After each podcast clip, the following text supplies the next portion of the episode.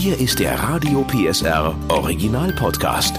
Familienfuchs, der Erziehungspodcast mit Henriette Fee Grützner und Familientherapeut und Erziehungscoach Andi Weinert.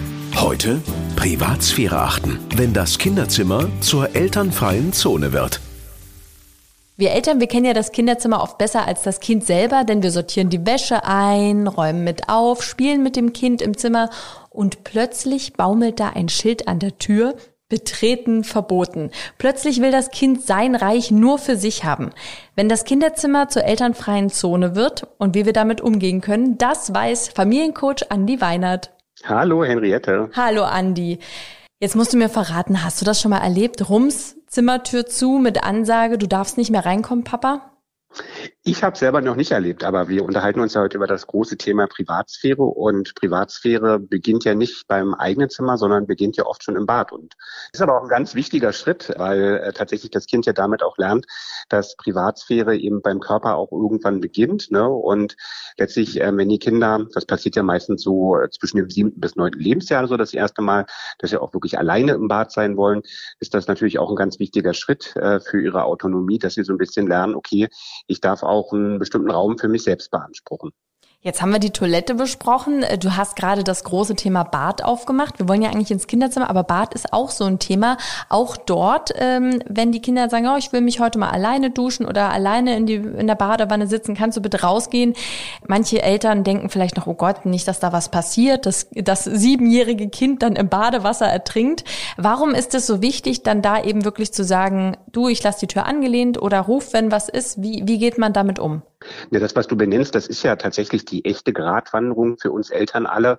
Ähm, auf der einen Seite haben wir natürlich schon die elterliche Verantwortung, ähm, die wir auch alle übernehmen wollen. Und auf der anderen Seite weiß man natürlich auch darum, dass das Kind ein Recht auf eine Privatsphäre hat. Und das will man natürlich auch respektieren. Und deswegen ist in vielen äh, Köpfen von Müttern und Vätern immer so diese eine Idee Schutz vor dem Negativen. Andererseits natürlich auch, das Kind soll einen geeigneten und sicheren Rückzugsort haben. Ich glaube, da ist es eben tatsächlich so, dass man immer mit seinem Kind gemeinsam und mit seinem Gefühl auch als Elternteil so ein Stück weit gucken muss, was brauche ich denn jetzt genau, um diese innere Balance zu finden zwischen diesen beiden Extremen. Das ist bei dem einen Elternteil vielleicht so, wie du es sagst, dass man die Tür ranlehnt, bei äh, den zweiten vielleicht schon etwas mutigeren Eltern auch so diese Idee, okay, wir machen die Tür zu und bei den ganz mutigen vielleicht sogar schon die Idee bei einem elf oder zwölfjährigen auch zu sagen, okay, dann schließt das Bad von innen ab. Dann lass uns doch direkt äh, jetzt da weitergehen im Thema abschließen. Was, wenn das Kind plötzlich den Schlüssel entdeckt, von innen abschließt? Und ich meine jetzt nicht das Dreijährige, was sagt, huch, jetzt komme ich nicht mehr raus, sondern weil es eben sagt, ich möchte meine Ruhe haben. Was macht das mit uns Eltern und, und was ist dein Tipp? Äh, wie gehen wir damit um?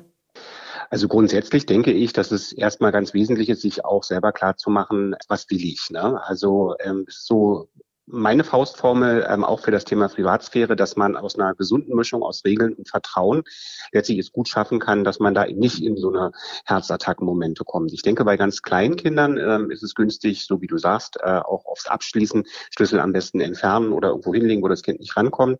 Und dann gibt es bestimmt irgendwann so den Moment, wenn aus den Kindern langsam Teenies werden auch, wo man also merkt, okay, hier ist es jetzt einfach so, dass das Kind eben auch wirklich Wert darauf legt, sich äh, von den Eltern ein Stück weit auch nachhaltig abgrenzen zu können. Das Ganze wird für uns Eltern oft mit einem besseren Gefühl versehen, wenn wir vorher uns hinsetzen und klare Regeln und Grenzen definieren und sagen, im Gegenzug dafür erhältst du denn eben das Recht auf dein eigenes Reich, ja, oder eben auch das Recht auf Abschließen. Konfliktpotenziale entstehen ja immer dann, wenn man eher so überrumpelt ist von dem ja. Kind, das ist jetzt dieses Bedürfnis das erste Mal zeigt, das kriegt man in der Regel auch noch ganz gut gelöst in der Situation. Das kann man ja auch benennen, dass man sagt, hoppla, das war jetzt so das erste Mal, da brauche ich jetzt erstmal einen Moment. Und dann gibt es ja mit Sicherheit die Möglichkeit, dass man sagt, okay, dann setzen wir uns jetzt mal wirklich hin und wir definieren ein paar Regeln. Also, dass man sagt, gibt eine bestimmte ähm, Lautstärke für Musik, die nicht überschritten sein darf. Es gibt ähm, die Regel, dass wenn du Freunde mitbringst, dass wir das vorher wissen und dass wir auch wissen, wer denn da kommt. Oder eben auch, wenn es darum geht, Ordnung im Zimmer zu halten, dass man eben sagt, bestimmte Lebensmittel werden bitte nicht von Insekten rausgetragen, sondern die bringst du selber zum Mülleimer. Ja, ja, und das hat ja auch was mit Vertrauen zu tun, ja. Also ähm, im Kinderzimmer, wenn man sagt, du, ich würde gern alleine aufräumen, ich mache mir ein Hörspiel an, ne? Also das ist bei uns jetzt zum Beispiel auch so Thema.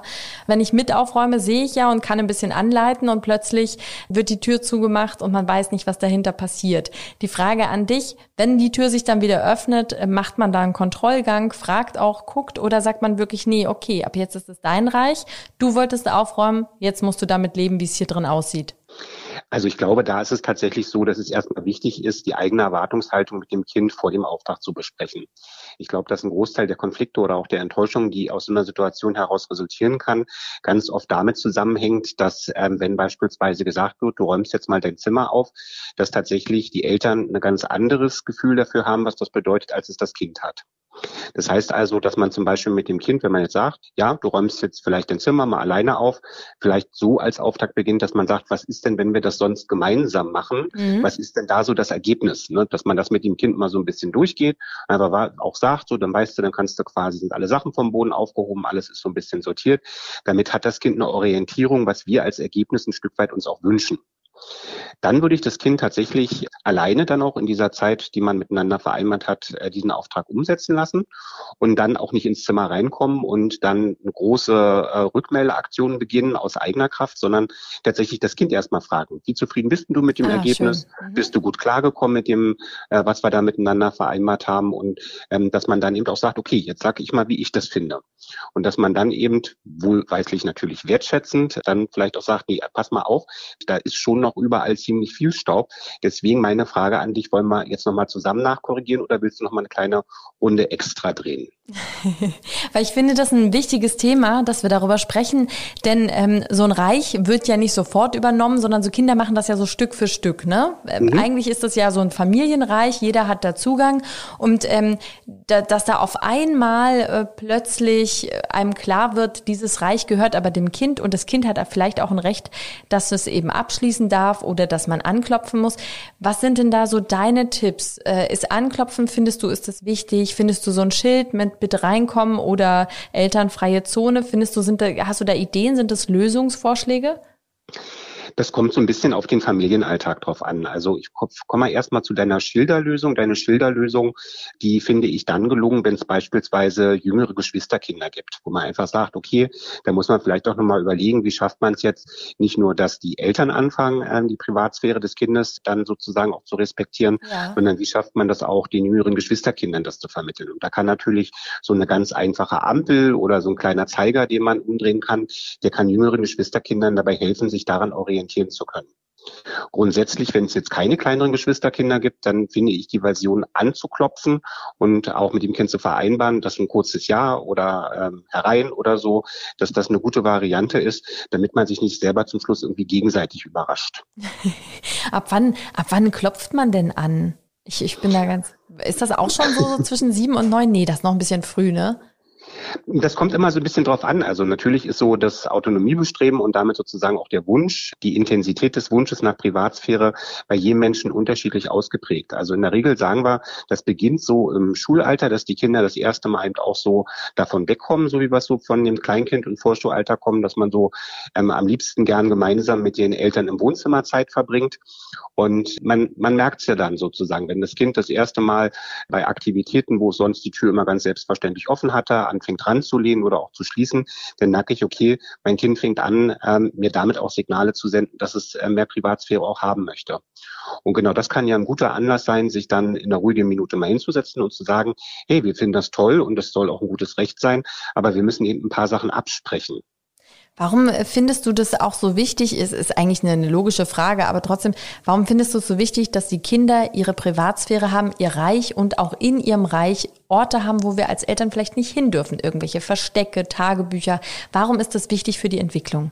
Also es ist letztlich vor allen Dingen deshalb wichtig, weil die Privatsphäre ja sozusagen der Raum ist, in dem ich mich äh, unbeobachtet fühlen kann, meinen ganz persönlichen Raum habe und eben auch Dinge tun kann, woran sich eventuell auch andere in der Familie stören könnten. Ne? Das bedeutet also, ich lerne damit auch eine andere Form der Zuwendung zu mir selber auch kennen und ich lerne einfach auch, dass das völlig normal ist und so geht es uns ja als Erwachsenen auch, dass ich, wenn ich Zeit habe, die nur für mich gedacht ist und wo ich auch sage, ich grenze mich bewusst von von meiner Umgebung ein Stück weit ab, dass das eine Zeit ist, die eine besondere Qualität für mich dann zum Schluss auch darstellt. Findest du das eine gute Lösung, wenn man so sagt, äh, ne, klar, ich sortiere noch deine Wäsche ein und ich gehe auch mit dem Staubsauger durch, aber zum Beispiel diese Schublade oder dieser Schrank, das ist dein Geheimversteck und da gehe ich auch nicht ran. Ist sowas eine Lösung und wichtig? Das kommt darauf an, ob das Kind das möchte. Ne? Also wenn man merkt, dass das Kind tatsächlich eben auch zunehmend dahin geht, dass es bestimmte Sachen eben nicht mehr offen rumliegen lässt, äh, dass vielleicht auch ähm, das aktuell wird, dass das Kind Tagebuch schreibt, was es ja auch eine Form von Austausch mit sich selber ist dann sind das ja Signale, die durchaus es auch möglich machen, dass man das Kind einfach mal dazu befragt, so, äh, willst du irgendwie einen abschließbaren Schrank haben oder willst du, also ein Schrank, ein abschließbarer Schrank ist vielleicht ein bisschen viel, aber ähm, dass man versucht, da irgendwo kleine. Möchtest du einen Safe haben? Das könnte auch süße Ideen sein, wenn man sowas vielleicht überschüssig hat, warum denn sogar nicht? Ja. Ne? Aber ähm, da glaube ich, da muss man immer auch so ein bisschen gucken. Ähm, ich glaube, da gibt es auch ganz, ganz viele Eltern, die, wenn sie das ihrem Kind vorschlagen, das Kind wahrscheinlich einfach wird guckt und sagt, nee, sowas brauche ich nicht. Ja. Ach, spannend. Aber vielleicht ist es eben, eben gibt es auch Kinder, also die Annabelle würde das wahrscheinlich großartig finden. Was ist denn mit den Kindern, Andi, die nach Hause kommen und plötzlich einen Partner mitbringen? Freund, Freundin, die Tür geht zu und man denkt so, oh mein Gott, was, was passiert jetzt dahinter? Habe ich alles äh, beigebracht, was beizubringen ist? Haben Sie Kondome? Soll ich, darf ich klopfen und fragen, wollt ihr was trinken oder halte ich mich ganz zurück? Wie ist es, wenn die dann so ins Teenie-Alter kommen? Also ich glaube, dann bekommt ja gerade im Teenie-Alter das eigene Zimmer als Rückzugsort nochmal eine ganz andere Bedeutung, weil das, was du richtig benennst und was uns ja immer etwas schwerfällt, das so auszusprechen, ist, dass natürlich da das eigene Zimmer auch zum Ort für erste Erfahrungen im Bereich der Sexualität auch wird. Ne? Mhm. Und natürlich, genauso wie du es sagst, ne, da läuft immer ein bisschen Kopfkino ab, oh Gott, was passiert jetzt? Habe ich mein Kind ausreichend aufgeklärt? Das sind natürlich Dinge, wenn ich mich so etwas frage, kann ich ja auch in einem Gespräch, wo es vielleicht für beide Seiten noch angemessen ist, auch nochmal danach fragen. Brauchst du noch irgendwelche Infos? Kann ich dich noch irgendwo bei unterstützen? Und den Eltern, die da immer so ein Stück weit sich die Frage stellen, zu sagen, Mensch, da muss ich doch intervenieren, da muss ich doch irgendwas machen. Also grundsätzlich ist es so, dass die Kinder ab einem bestimmten Alter oder sagen wir nicht die Kinder, die äh, dann Jugendlichen und Teenager, dass die ab einem bestimmten Alter natürlich auch den Wunsch danach haben, sexuelle Erfahrungen zu machen. Und wenn sie das Gefühl haben, dass sie das bei sich zu Hause in ihrem häuslichen und damit oft ja auch geschützten Umfeld nicht machen können, dann weichen sie natürlich mit diesem Bedürfnis auch unter Umständen an ungeeignete Orte aus. Mhm. Und das wollen wir nun bestimmt als Eltern auch nicht erreichen, dass dadurch, dass so dauerhaft diese Idee entsteht, okay, ich bin hier beobachtet oder ähm, Mama kommt alle zwei Minuten rein und fragt, wollt ihr noch Kaffee, wollt ihr noch Kekse, wollt ihr noch dies, wollt ihr noch das. Ja. Das äh, führt ja auch nicht zu dem, was wir eigentlich möchten. Also äh, einmal klopfen, vielleicht am Anfang sagen, wollt ihr was, dann werden die wahrscheinlich maulen und sagen nein und dann auch in Ruhe lassen. Genau.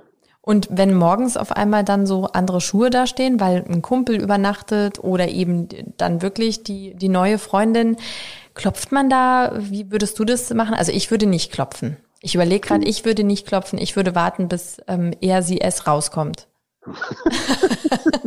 ja, es gibt ja jetzt formal erstmal, es sei denn, es gibt irgendeinen Termin, den man vorher vielleicht miteinander gemeinsam vereinbart hat, dass man vielleicht gesagt hat, an diesem Tag war eigentlich geplant, dass wir um ähm, 9 Uhr aufstehen und die äh, Oma besuchen gehen. Dann macht das natürlich Sinn, dann habe ich ja kaum eine andere Möglichkeit, als dann mal zaghaft zu klopfen, aber dann muss ich ja auch nicht neugierig meinen Kopf reinstecken, sondern kann ja auch da warten, dass es ein entsprechendes Signal der Erlaubnis dann auch gibt. Ansonsten würde ich tatsächlich genauso wie du es sagst, ähm, einfach mit dem Gefühl dabei bleiben und sagen, ähm, was bringt das jetzt, wenn ich da meine Neugier vielleicht äh, auch befriedige und dann da gucke, wer denn da liegt oder was denn da gerade passiert ist. Ich glaube, das ist der, der Punkt. Äh, abschließend an die Neugier spielt da natürlich eine große Rolle. Warum fällt es uns Eltern so schwer, den Kindern ähm, die Privatsphäre zuzugestehen. Viele werden jetzt vielleicht das hören und sagen, nee, also eben, uns betrifft es nicht. Aber wenn man mit den Kindern spricht, ist es schon so, dass manches Kind sagt, oh, meine Eltern sind manchmal auch ein bisschen übergriffig, ne? Die können das vielleicht noch nicht so sagen, aber da gibt's eben schon Momente, wo die sich mehr Privatsphäre wünschen. Warum fällt uns Eltern das so schwer? Na, grundsätzlich ähm, steckt ja als positive Absicht hinter dieser Neugier ja auch immer dieser Wunsch danach, dem Kind auch Sicherheit zu geben. Ne? Ähm, bei all dem, was wir heute besprochen haben. Es gibt ja auch noch eine große Ausnahmeregelung, wenn es um das Thema Privatsphäre geht und darum, darf ich in ein Tagebuch gucken, darf ich Verstecke durchsuchen. Immer wenn ich natürlich den begründeten Verdacht für mich auch habe, dass gerade eine wirkliche Grenze überschritten wurde, also dass ich den Verdacht habe, gibt es da vielleicht Drogen, sind da irgendwelche strafbaren Handlungen mit dabei, dann muss ich dem Ganzen ja auch nachgehen. Und natürlich ist es ja auch für uns so, wir kennen unsere Kinder ja aus allen Lebensepisoden, dass das Ganze ab einem bestimmten Punkt ja auch mit dem Thema Loslassen zu tun hat. Ja. Ne? Ich muss lernen, dass mein Kind erwachsen wird. Ich muss lernen, dass mein Kind eben nicht mehr das kleine Kind ist, das ich von vor äh, fünf oder vor zehn Jahren kenne. Und das alles braucht, glaube ich, auch für uns mit unserem Tempo ein Stück weit äh, Zeit und letztlich natürlich auch den Mut zu sagen, okay, ich vertraue meinem Kind an der einen oder anderen Stelle und gehe ihm nicht diesem Bedürfnis danach nach, dass ich alles kontrollieren möchte. Das war ein sehr schönes Schlusswort. Dann äh, vertraue ich dir auch, dass wir uns bald wieder hören und lasse jetzt los. Danke für die wertvollen Tipps und Ihnen auch ganz viel Erfolg beim Loslassen. Der Podcast rund um Familie, Eltern, Kinder und Erziehung mit Familientherapeut und Erziehungscoach Andi Weinert. Alle Folgen hören Sie in der Mehr PSR App und überall, wo es Podcasts gibt. Familienfuchs, ein Radio PSR Original Podcast. Moderation Henriette Fee Grützner. Eine Produktion von Regiocast, deutsches Radiounternehmen.